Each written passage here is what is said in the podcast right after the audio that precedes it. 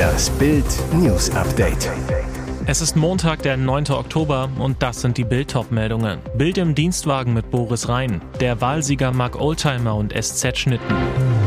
Alles klar, Schalke hat einen neuen Trainer. Er wollte seine Ex umbringen. Amerikaner ermordet die falsche Frau. Bild im Dienstwagen mit Boris Rhein. Der Wahlsieger mag Oldtimer und SZ-Schnitten.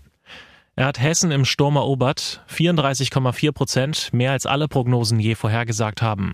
Der neue CDU-Star ist ein bodenständiger Frankfurter. Zum Frühstück gibt's Brot mit SZ-Schnitten oder Nutella und Kaffee. Er joggt, hört gerne Whitney Houston oder Madonna, fährt auf Magnum mit Tom Selleck und Oldtimer ab. Bild im Auto des Ministerpräsidenten. Nach dem Wahlsieg begleitet Bild-Chefreporter Stefan Schlagenhaufer um 21.15 Uhr Boris Rhein in seinem Dienstwagen vom Landtag in die Staatskanzlei, Rheins Regierungssitz für die nächsten fünf Jahre. Sein Dienstwagen, ein Audi A8, geleitet wie eine Sänfte durch Wiesbaden. Rhein schaltet dem Bildreporter die Massagefunktion des Sitzes ein. Dabei beantwortet er die Fragen des Redakteurs. Was kaum einer weiß, am liebsten steuert Rhein den Dienstwagen selbst, weil er gerne Auto fährt. Rhein sagt, das mache ich öfter mal, dann hat der Fahrer frei. Rhein ist absoluter Familienmensch. Die hat einen unfassbar großen Anteil in so einem Wahlerfolg. Die verzichten ganz schön stark, sagt er. Die Frau verzichtet auf ihren Mann und die Kinder verzichten auf ihren Vater. Und das muss man würdigen. Wir holen eine Feier nach. Der neue CDU-Star trinkt gerne Wein aus seiner Heimat Hessen. Am liebsten Rosé, aber auch gerne Weißwein, aber auch gerne Rotwein, sagt er.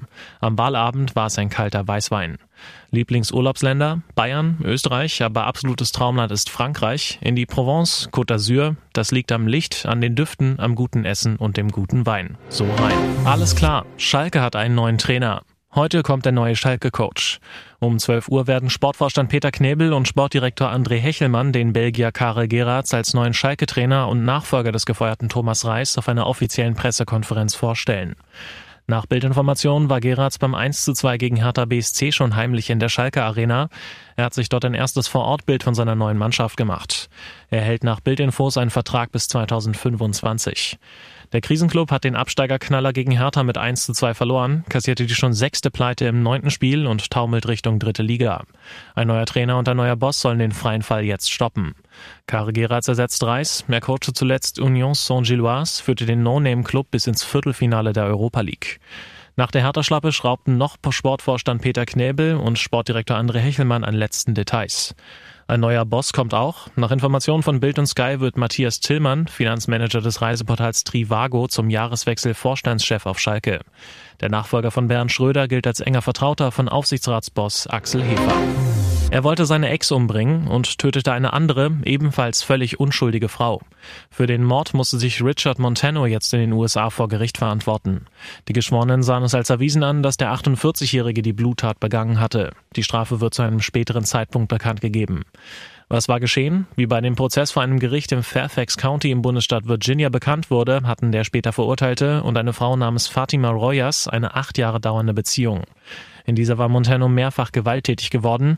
Royers verließ den Schläger, offenbar zu viel für den Amerikaner. Der wollte seine Ex im Sommer vergangenen Jahres umbringen. Sein Plan? In die Wohnung eindringen, Royers töten und verschwinden. Was Richard Montano allerdings nicht wusste, zum Zeitpunkt seines Angriffs war eine Freundin des eigentlichen Opfers in der Wohnung. Kaum hatte Sylvia Abessi die Tür geöffnet, stach der Mörder auf sie ein. Als dem 48-Jährigen klar wurde, dass er die falsche Frau getötet hatte, setzte er die Leiche der zweifachen Mutter in Brand. Er tat das, um den grausamen Mord zu vertuschen und seine Spuren zu verwischen, so die Staatsanwaltschaft. Richard Montano wurde neben Mordes noch wegen Brandstiftung für schuldig befunden. Wie lange Montano ins Gefängnis muss, wird am 24. Januar 2024 bekannt gegeben. Weltmeister Verstappen siegt auch in Katar. Mercedes-Fiasko wegen Hamilton. Es ging gerade erst los, da war es auch schon wieder vorbei. Zumindest gilt das für Lewis Hamilton beim großen Preis der Formel 1 von Katar. Der Grand Prix des Mercedes-Piloten ging statt der knapp über 300 Kilometer nur etwas mehr als 300 Meter, war bereits vor Vollenden der ersten Kurve beendet. Und das ausgerechnet, weil der Brite mit Landsmann und Teamkollege George Russell kollidiert ist. Hamilton, der auf den schnelleren Softreifen ins Rennen geht, kann beim Start schnell zu Russell, der sich als Zweiter qualifiziert hatte, aufschließen. Kurios, der Rekordchampion attackiert seinen Teamkollegen überdurchschnittlich hart, zieht weit nach rechts in Richtung des anderen Mercedes rüber. Die Schuldfrage klärt Hamilton selbst auf. Ich kann mich nur beim Team entschuldigen. Ich habe die Szene zwar noch nicht gesehen, aber als Teamplayer nehme ich die ganze Schuld auf mich. Es war ein Rennunfall, George hatte keinen Platz auszuweichen. Kurios, auch Russell funkt aus dem Auto an die Box. Sorry Leute, tut mir leid, ich habe ihn nicht gesehen und dann war es auch schon zu spät.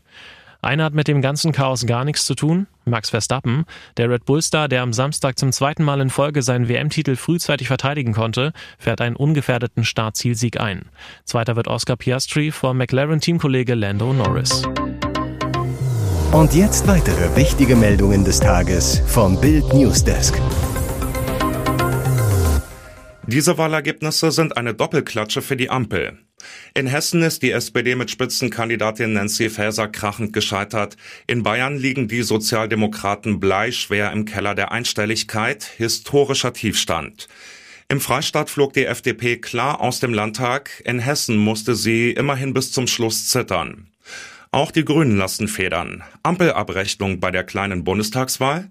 Experten analysieren die Wahl in Bild.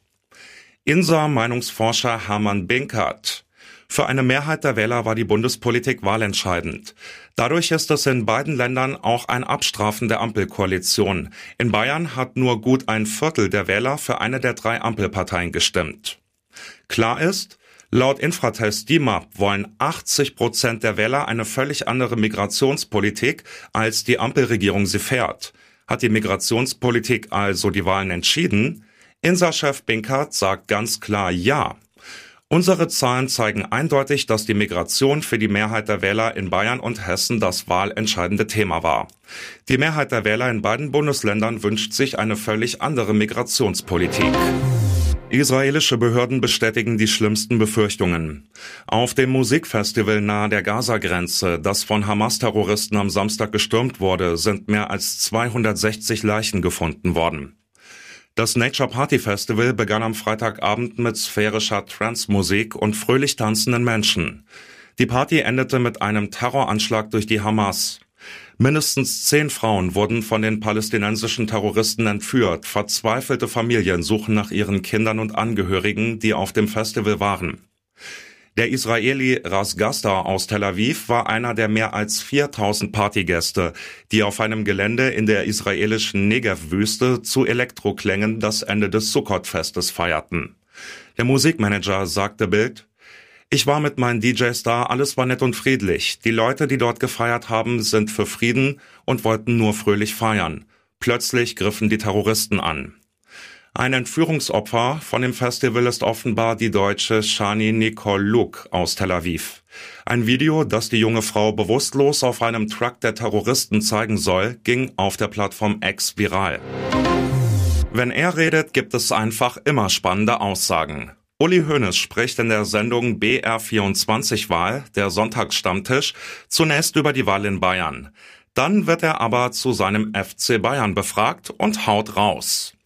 Moderator Hans-Werner Kilz leitet ein. Sie haben bei Bayern Vorstand, Sportvorstand und Trainer ausgetauscht. Bayern Ehrenpräsident Hönes unterbricht. Den Trainer habe ich nicht ausgetauscht. Als der Moderator fortfahren will, ergänzt das Aufsichtsratsmitglied, was nicht unbedingt klug war. Die Nagelsmann-Entlassung nicht klug, hochinteressant. Dass Julian Nagelsmann jetzt Bundestrainer ist, freut Hönes. Der ist vollkommen unverbraucht, hat sich gut erholt, der wird jetzt volle Fahrt nach vorne fahren. Hönes sagt außerdem in der Sendung, die Berufung von Oliver Kahn als Vorstandsvorsitzender war ein großer Fehler.